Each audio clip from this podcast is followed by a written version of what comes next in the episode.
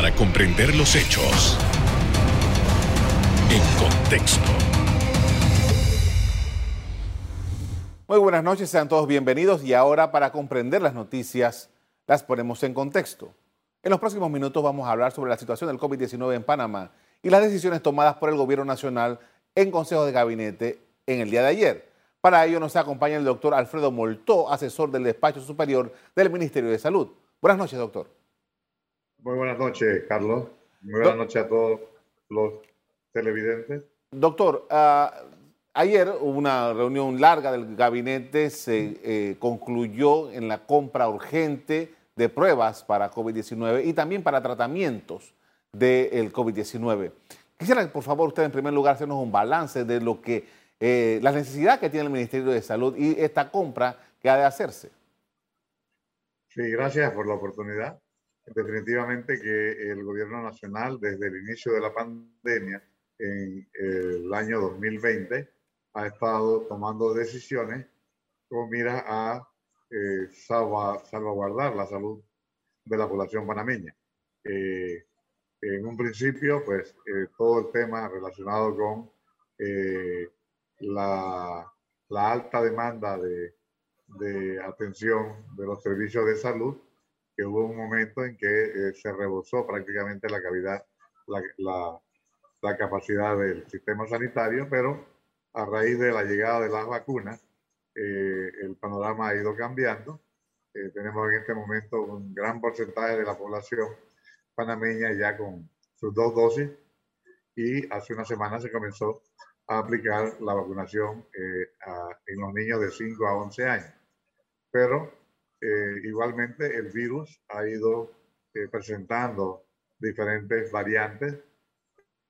comenzó con la alfa, la beta, eh, tuvimos una situación un poquito difícil a mediados del año pasado con la Delta, pero en el mes de diciembre llegó la variante Omicron, que ha demostrado ser una variante muy contagiosa, de 3 a 5 veces mucho más contagiosa que la variante Delta, que está produciendo una gran cantidad de casos, pero eh, no así eh, hospitalizaciones,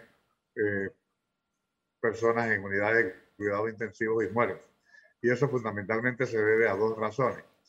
Eh, al porcentaje de vacunación alto que hay ahora mismo en la población panameña y a que eh, se han estado manteniendo las medidas de bioseguridad, sobre todo el uso de la mascarilla de manera obligatoria a, a nivel de el entorno social, laboral y eh, acompañado del distanciamiento físico, el lavado frecuente de manos con agua y jabón o gel alcoholado y además el uso de la careta facial cuando estamos en el transporte público o en sitios de alta eh, concentración de personas.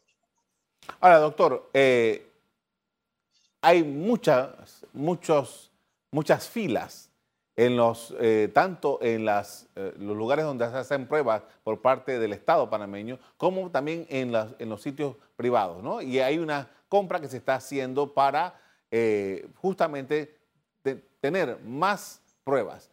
¿Cuál es la, la proyección que tiene en el Ministerio de Salud frente a la cantidad de casos y la cantidad de pruebas que se necesitan en un momento como este?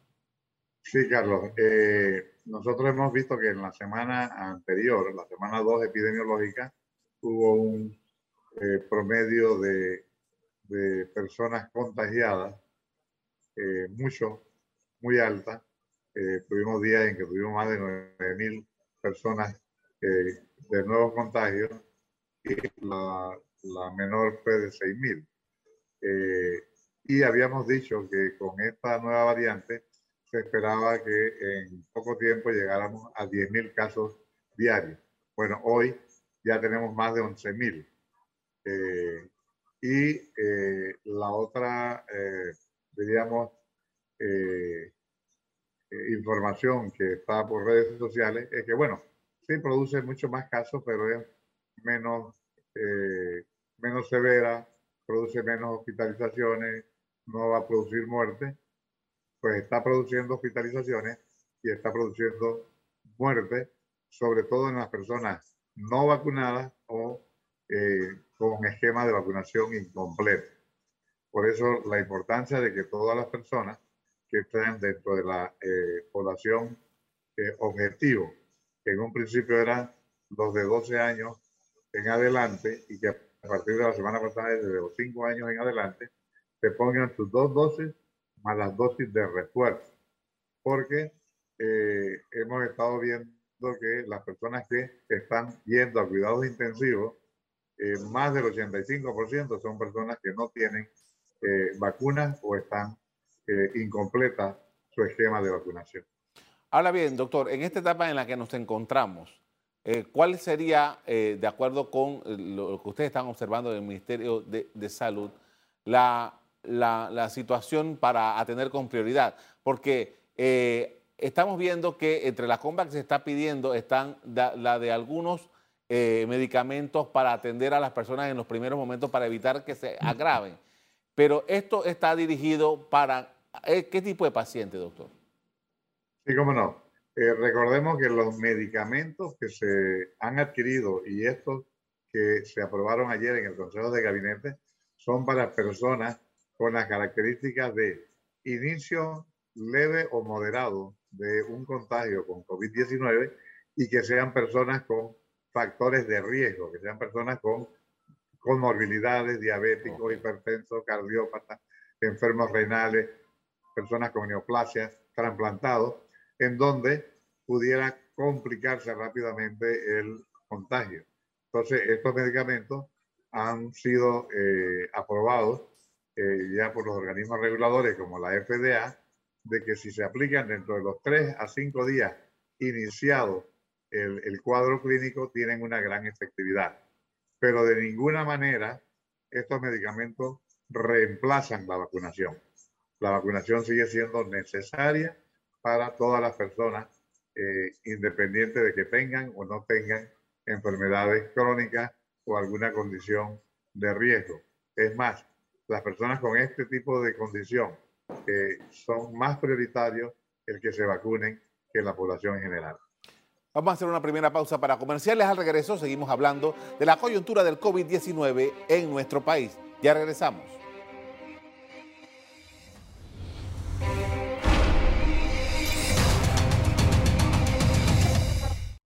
Estamos de regreso con el doctor Alfredo Moltó, asesor del Espacio Superior del Ministerio de Salud, que nos informa sobre las decisiones tomadas por el gobierno. Doctor, en esta oportunidad quería preguntarle acerca de, hay, un tema y es el, hecho de que la posibilidad de que en Panamá contemos con pruebas de COVID-19 caseras. El gobierno todavía no ha tomado una decisión sobre eso. Quisiera saber qué es lo que se está examinando. Sí, en estos momentos, ante la alta demanda, el gran número de contagios, eh, y la necesidad de tratar de eh, identificar a las personas contagiadas para aislarlas y darle trazabilidad a sus contactos, eh, se hace necesario incrementar el número de pruebas que se puedan hacer a quienes están demandando el hacerse las pruebas de hisopado. lo que se ha estado valorando en las últimas semanas y en el día de ayer fue objeto de la discusión en el Consejo de Gabinete era la posibilidad de hacer eh, una aprobación para lo que llamamos pruebas de autoaplicación, porque el tema de pruebas caseras suena como que uno se mete a la cocina y hace cualquier cosa ahí en la cocina. Eh, son pruebas que el, el, el ciudadano puede hacerse y poder eh, determinar si tiene o no contagio. Pero estas pruebas son de tanizado. Cuando lo hace la población, eh, el ciudadano común y silvestre, que no es una persona estudiada, especialista en, hacer pruebas de laboratorio, es una prueba que llamamos de tamizaje, que sirve como para orientar si está o no eh, circulando el virus a nivel de la comunidad. de salir negativa, bueno, qué bueno, ¿no? Pero si sale positiva, sería necesario hacer una confirmación, entonces ya a través de un laboratorio y un personal competente. Pero daría la oportunidad de que las personas pues no tengan que hacer esas largas filas eh, eh, que se están viendo últimamente, como para salir rápidamente de duda, porque créame, Carlos, el que está en una fila ah, esperando varias horas para hacerse la prueba es porque o tiene síntomas o tiene un poco de preocupación de que pueda estar o no contagiado. Entonces, eso es una, diríamos, una actitud responsable porque las personas quieren saberlo para poder tomar las medidas de, eh, de aislamiento o de cuarentena, si fuese el caso, para evitar contagiar a familiares o personas en el entorno social o laboral. Ahora, doctor, hay algunas personas, algunos grupos que ya están mostrando algunas inquietudes en relación con esto de, este tipo de pruebas, debido a que eh, eh, indican que es posible que se produzcan falsos positivos, falsos negativos, o que la estadística no se pueda completar con las personas que salgan positivas. ¿Qué evaluación se hace al respecto? Sí, es una preocupación definitivamente que estamos discutiendo en el equipo de epidemiología y salud pública del Ministerio de Salud junto con el Consejo Consultivo en materia de COVID-19. Pero eh, el tema es que, eh, como decimos, estas pruebas autoaplicadas no es un diagnóstico, es un tamizaje. Y quienes salgan positivos, eh, habría que hacer una confirmación a través de un un método con un personal idóneo. Eh, ¿Cuál es el tema que hay en estos momentos? Es que estamos en una etapa en donde definitivamente la economía está prácticamente al 100% abierto, no se está pensando en medidas de restricción o de cuarentena o de cierre, pero sí eh, se está haciendo el llamado a la población de que todos tenemos corresponsabilidad en el control de esta pandemia. Debemos seguir las recomendaciones y las indicaciones de la autoridad sanitaria y que fundamentalmente son la de vacunarse y mantener las medidas de bioseguridad. Eh, don Carlos, eh, fíjese lo que pasó en el fin de semana. Era como si en este país no hubiese pandemia. Habían más de 5.000 personas en un sitio, como quien dice, celebrando a sus anchas, sin medidas de bioseguridad, sin mascarilla, y basta con que haya dos o tres personas contagiadas allí, aunque estén asintomáticas y aunque estén vacunados, para que tengamos un brote exponencial de manera abrupta que hace con que esto vaya a afectar en dos sentidos, la salud eh, pública y el, aspecto de la economía del país, porque personas que salgan positivas van a tener que aislarse por 10 días. Ahora, doctor, y no van a ser productivos en ese tiempo. Doctor, tomando en consideración de que ya hay en la Asamblea un anteproyecto de ley que se está eh, ventilando para hacer compras de este tipo eh, de pruebas, eh, ¿qué es lo que dice la norma? ¿Hace falta una legislación para esto o el Ministerio de Salud simplemente lo puede decidir y hacer los trámites como efectivamente se hacen para todo otro tipo de pruebas? No, no, para este tipo, tipo de prueba y para cualquier prueba no se necesita una ley, se necesita una reglamentación, una regulación de quiénes pueden traer las pruebas, eh, qué tipo de pruebas, eh, quienes lo traigan deben ser eh, personas jurídicas que tengan una licencia para importar este tipo de, pruebas y además deben ser pruebas de eficacia y de calidad comprobada. Entonces, eh, quien vaya a comercializar en un momento dado estas pruebas eh, debe aportar toda la documentación. Lo que estamos recomendando es que ya hay experiencia tanto en Estados Unidos como en Europa, Gran Bretaña, de pruebas que se están utilizando y que han demostrado ser pruebas eficaces y de calidad. Así que ese es el tipo de prueba que tendríamos que eh, evaluar y se le daría una, un registro sanitario de, eh, provisional para que puedan ser comercializadas en el país. Es decir, que esto tendría que pasar por farmacia y drogas primero. No, no, no es farmacia y drogas. Es, eh, en estos momentos la competencia la tiene el laboratorio conmemorativo Gore. Ah, entiendo. Entiendo. Para hacer, ok, perfecto. Ahora bien, doctor, tomando en consideración estos elementos, que subyacen ahora con la, preocupación que usted mencionó hace un rato acerca de la situación que pasó el fin de semana, esto, esto el, tema, el tema de las pruebas. está contemplando el Ministerio de Salud aumentar el número de lugares en donde se hace la prueba para detectar COVID? Sí, sí, de hecho se ha hecho durante esta semana. Originalmente habían tres grandes centros de vacunación. Hace una semana se aumentaron a 14 y se han ido incrementando otros adicionales.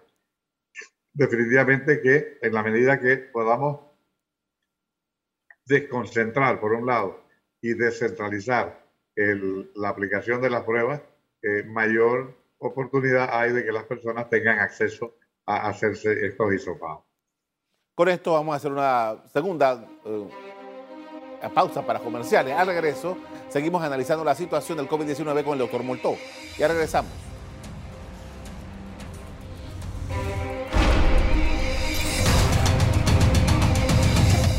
En la parte final estamos de regreso con el doctor Alfredo Moltó, asesor del Espacio Superior del Ministerio de Salud, que detalla la respuesta oficial al incremento de los casos de COVID-19. Doctor, y en esta oportunidad quería preguntarle acerca de cuál es la condición, cuál es la situación que ustedes vienen observando, por ejemplo, en las facilidades hospitalarias. Eh, recordemos que cuando todo esto empezó y a lo largo de todo esto, siempre se ha dicho que es eh, importante para tomar decisiones el estado de las salas, de las UCRES, de, de las eh, unidades de cuidados intensivos. ¿Cuál es la condición ahora mismo, doctor? Sí, es correcto. Eh, eh, el año pasado teníamos varios indicadores que seguíamos día a día para ver cómo se movilizaban.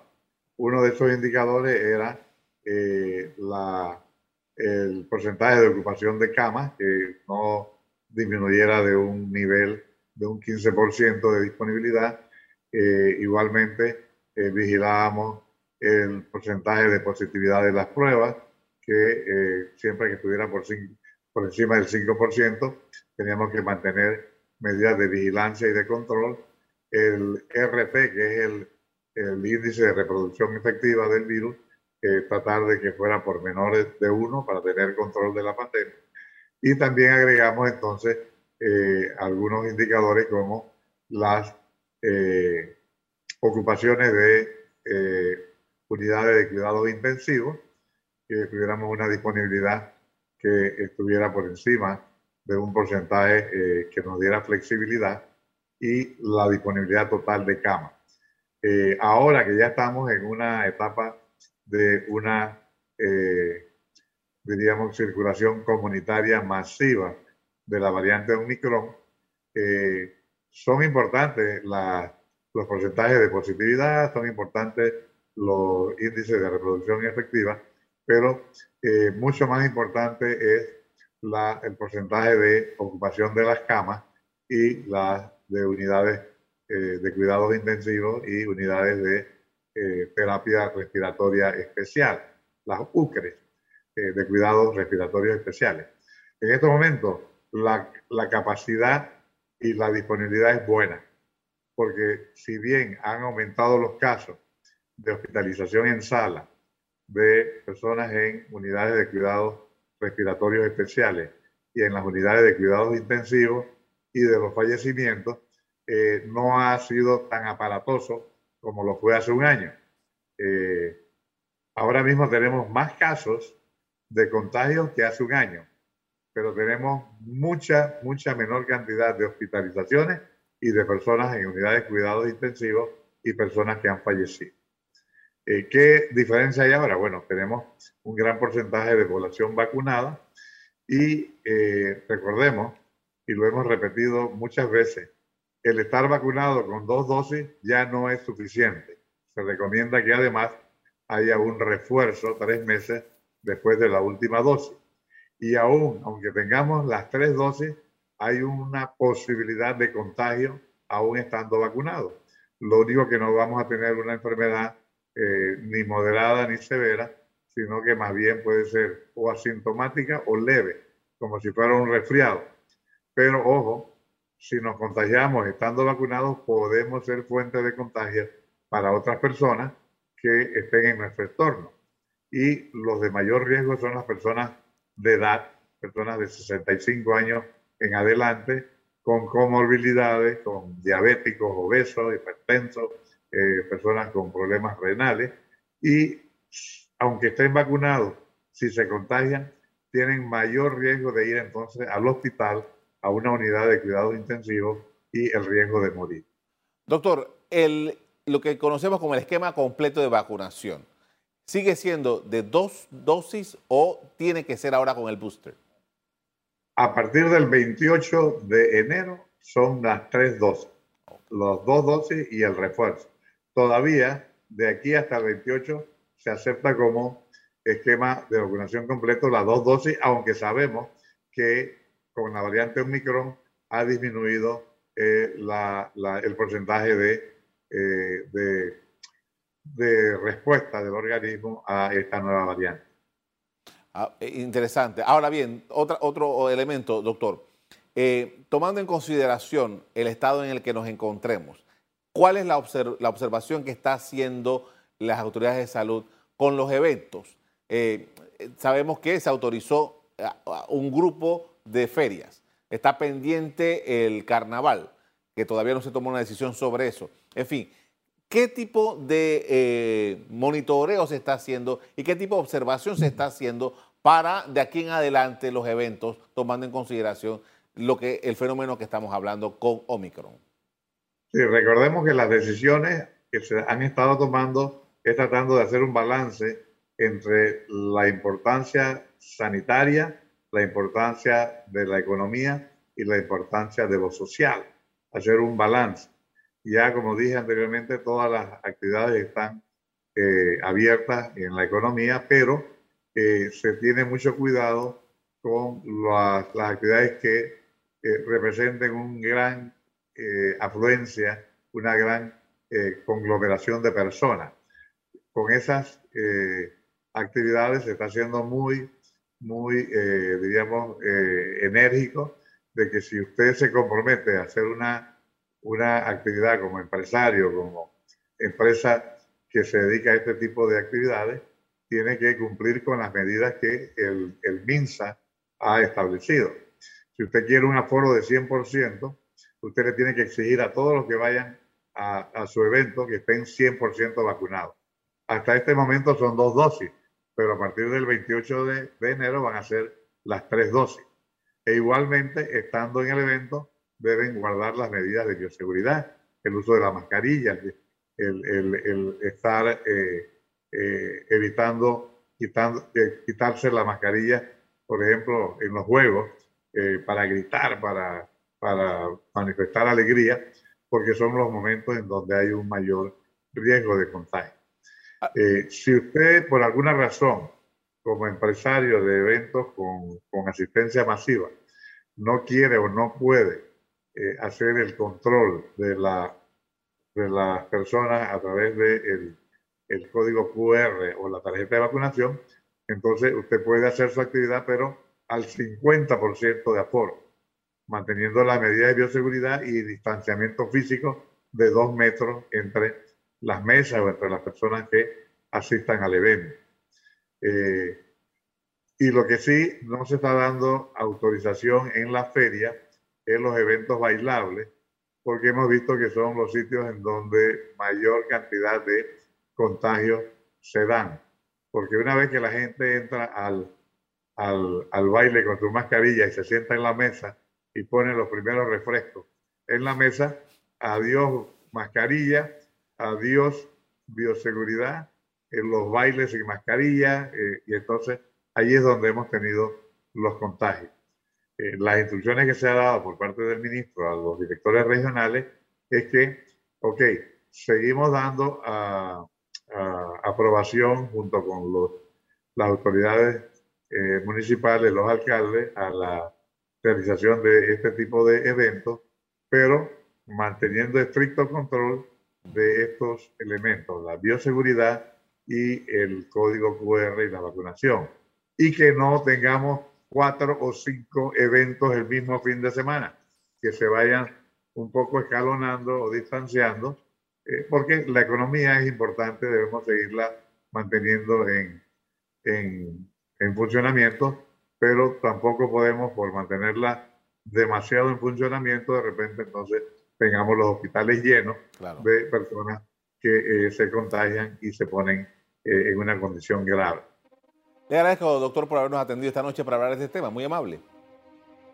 Y si me das una oportunidad, Carlos, eh, una, una, un mensaje final. Sí. panameño, seamos conscientes y responsables. La salud nuestra, de nuestra familia, de nuestras comunidades, no depende solamente de las autoridades de salud depende de que todos eh, hagamos nuestra cuota aparte, sigamos las medidas de, de, bioseguridad, vacunémonos y Dios mediante podremos salir en poco tiempo de esta eh, terrible pandemia. Gracias, doctor. La decisión de compras de insumos aprobados por el Consejo de Gabinete se da bajo la figura del procedimiento excepcional de selección de contratista, el cual consiste en que se puede realizar compras de bienes o servicios sin hacer actos públicos. Hasta aquí el programa de hoy. A ustedes les doy las gracias por acompañarnos. Me despido invitándolos a que continúen disfrutando de nuestra programación. Buenas noches.